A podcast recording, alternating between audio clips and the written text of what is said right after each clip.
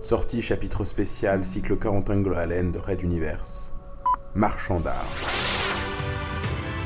Un besoin vital, une mission périlleuse et une épreuve inattendue. Désolé du retard.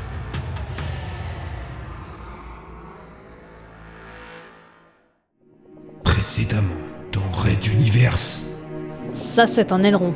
Je dirais un appareil guère plus grand qu'une corvette. C'est. C'est lui. Mais quelle puissance. C'est magnifique. Ses pouvoirs se sont développés à un point proprement fantastique. Fabio Fabio, mon fils Tu es vivant. Red Universe. Chapitre 27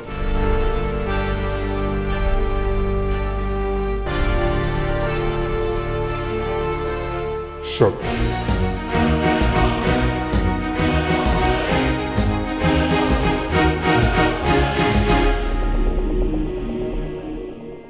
Épisode 15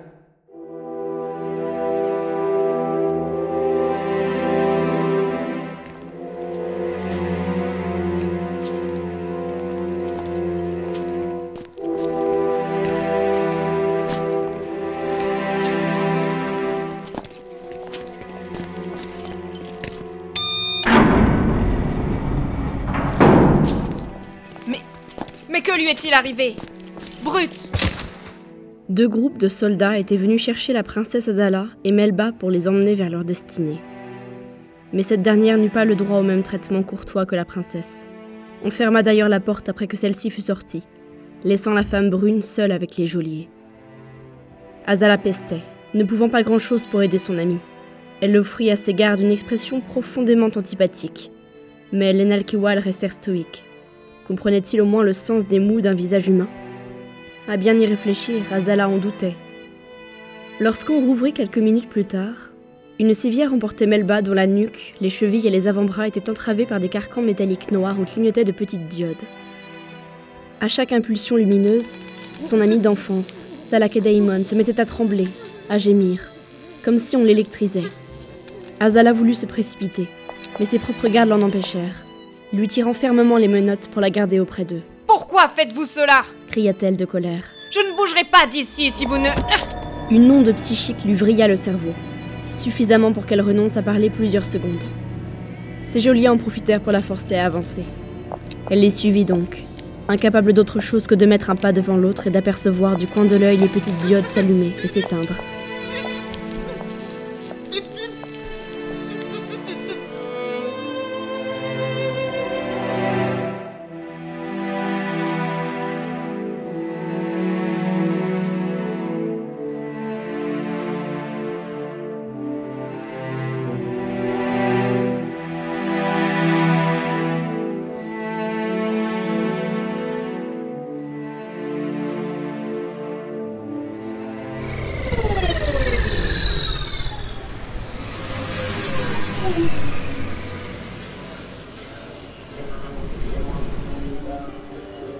Prirent deux transports internes de la cité, spécialement réquisitionnés pour l'occasion, et descendirent de nombreuses marches aux proportions peu agréables pour les longues jambes humaines, car conçues pour une race différente.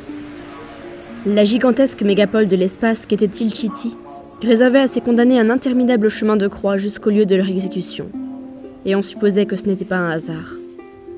La dernière porte automatique s'ouvrit sur une petite pièce où trônait un bureau, quelques armoires de rangement et une série d'appareils de surveillance.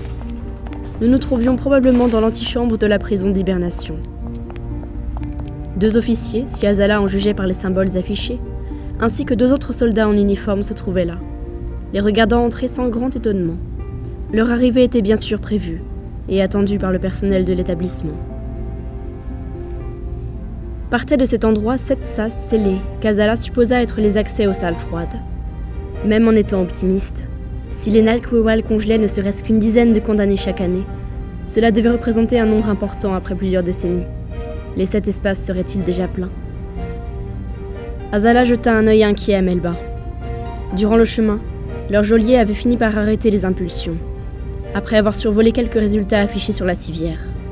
L'activité physique ou psychique de la Lakedaimon devait leur sembler suffisamment faible pour ne plus risquer de causer des ennuis.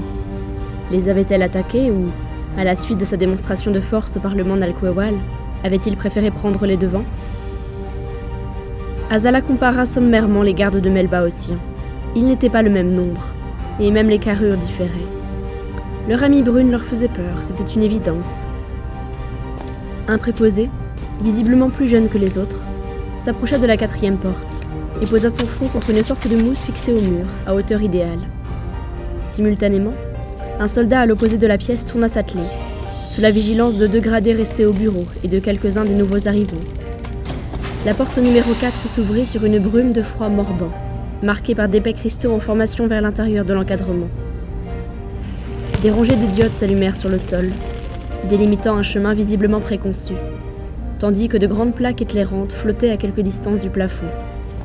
Tout le groupe s'ébranla, Azala en tête, suivi de ses gardes de la civière. La voie des petits points lumineux zigzaga plusieurs minutes entre de grosses structures d'environ 2 mètres de haut, alignant de nombreuses entrées de caissons en longueur et en hauteur. Azala surprit les panneaux volants à les suivre, illuminant leur zone depuis leur position. Le froid était vif et incommodant, surtout pour des vêtements conçus pour des lieux hermétiques et tempérés comme les stations et villes spatiales. Au détour d'un angle entre plusieurs blocs, le chemin se fondit au pied de deux sas ouverts d'où étaient extraites des tables à la surface visiblement dufteuse. Sans un mot, deux de ses gardes soulevèrent le corps de Melba, sonnaient ou pire, et l'allongèrent. La princesse eut juste le temps d'apercevoir la cage thoracique de la jeune femme monter et s'abaisser une fois, avant que leur guide ne procède au scellement du caisson. À bientôt, mon ami. Puissions-nous nous retrouver identiques dans plusieurs siècles. murmura-t-elle, plus à elle-même que dans l'espoir d'être entendue de celle qui l'avait toujours protégée. Déjà, le soldat lui faisait signe de s'étendre à son tour. Elle le toisa simplement d'un Vous demandez souvent à des princesses de sang royal de s'allonger devant vous? Êtes-vous médecin? Et votre système d'hibernation fonctionne-t-il vraiment sur des humains? Vous n'en avez jamais croisé, me semble-t-il. L'autre resta quelques secondes interdit, puis il se tourna vers un des gardes. Ils échangèrent visiblement quelques mots en télépathie. Cela se voyait à leurs expressions semblables à celles que tiendraient deux personnes conversant.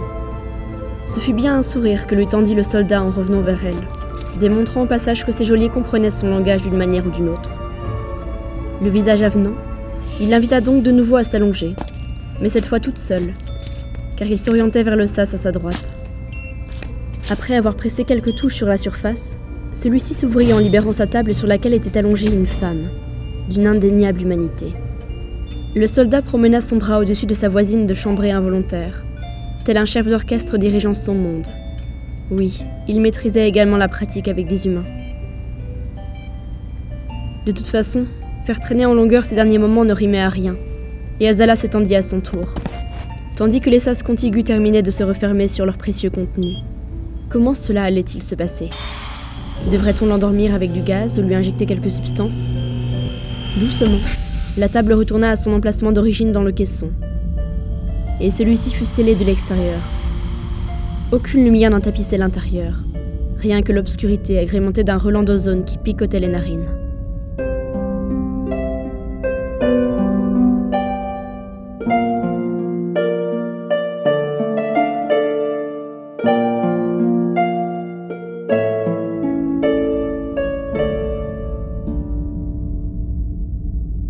Dites On ne fait pas non plus patienter une princesse, vous savez Alors allez au plus Ironisa-t-elle dans le noir. Le silence et les ténèbres se disputaient dans son esprit à celui qui lui rendait la situation la plus insupportable. Ses jambes n'avaient heureusement pas besoin d'être pliées dans ce caveau sur mesure, et l'espèce de matière duveteuse sur laquelle elle était allongée prenait doucement sa forme.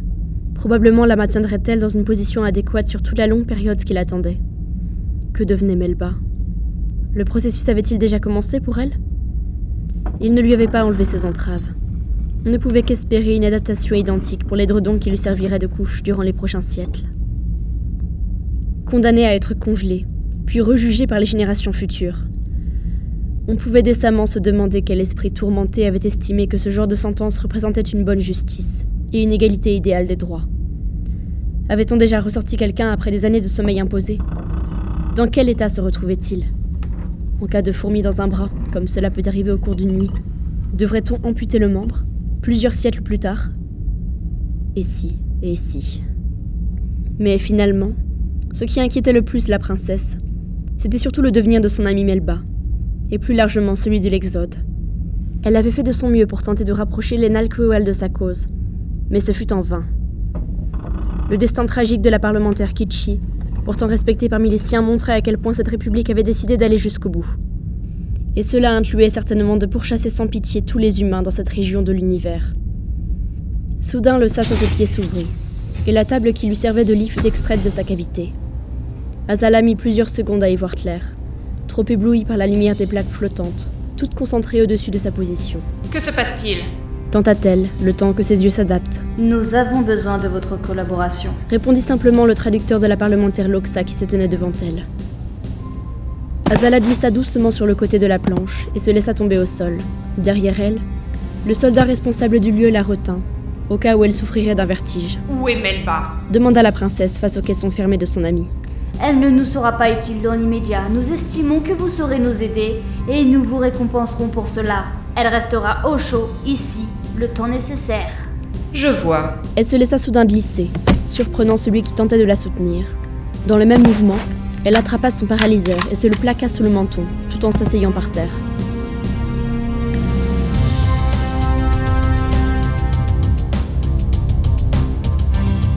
Je parie qu'un tir à cette distance me grillerait le cerveau. Ai-je tort? Personne ne réagissait.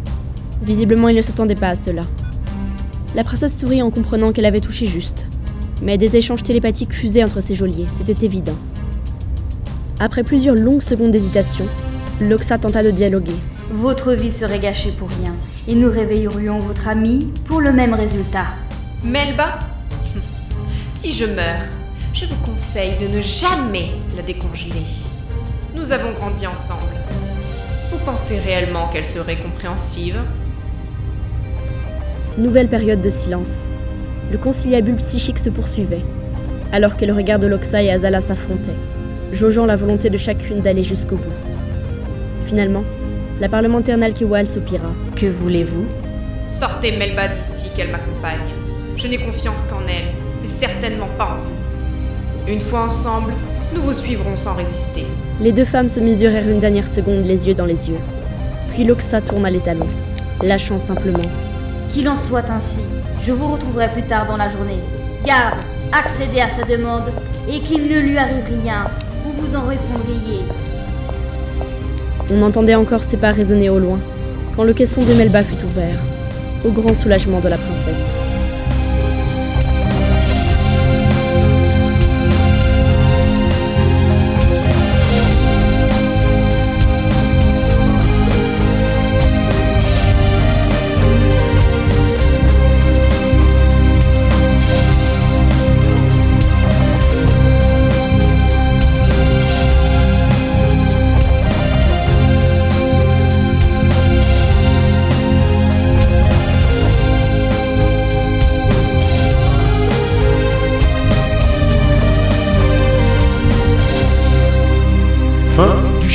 27.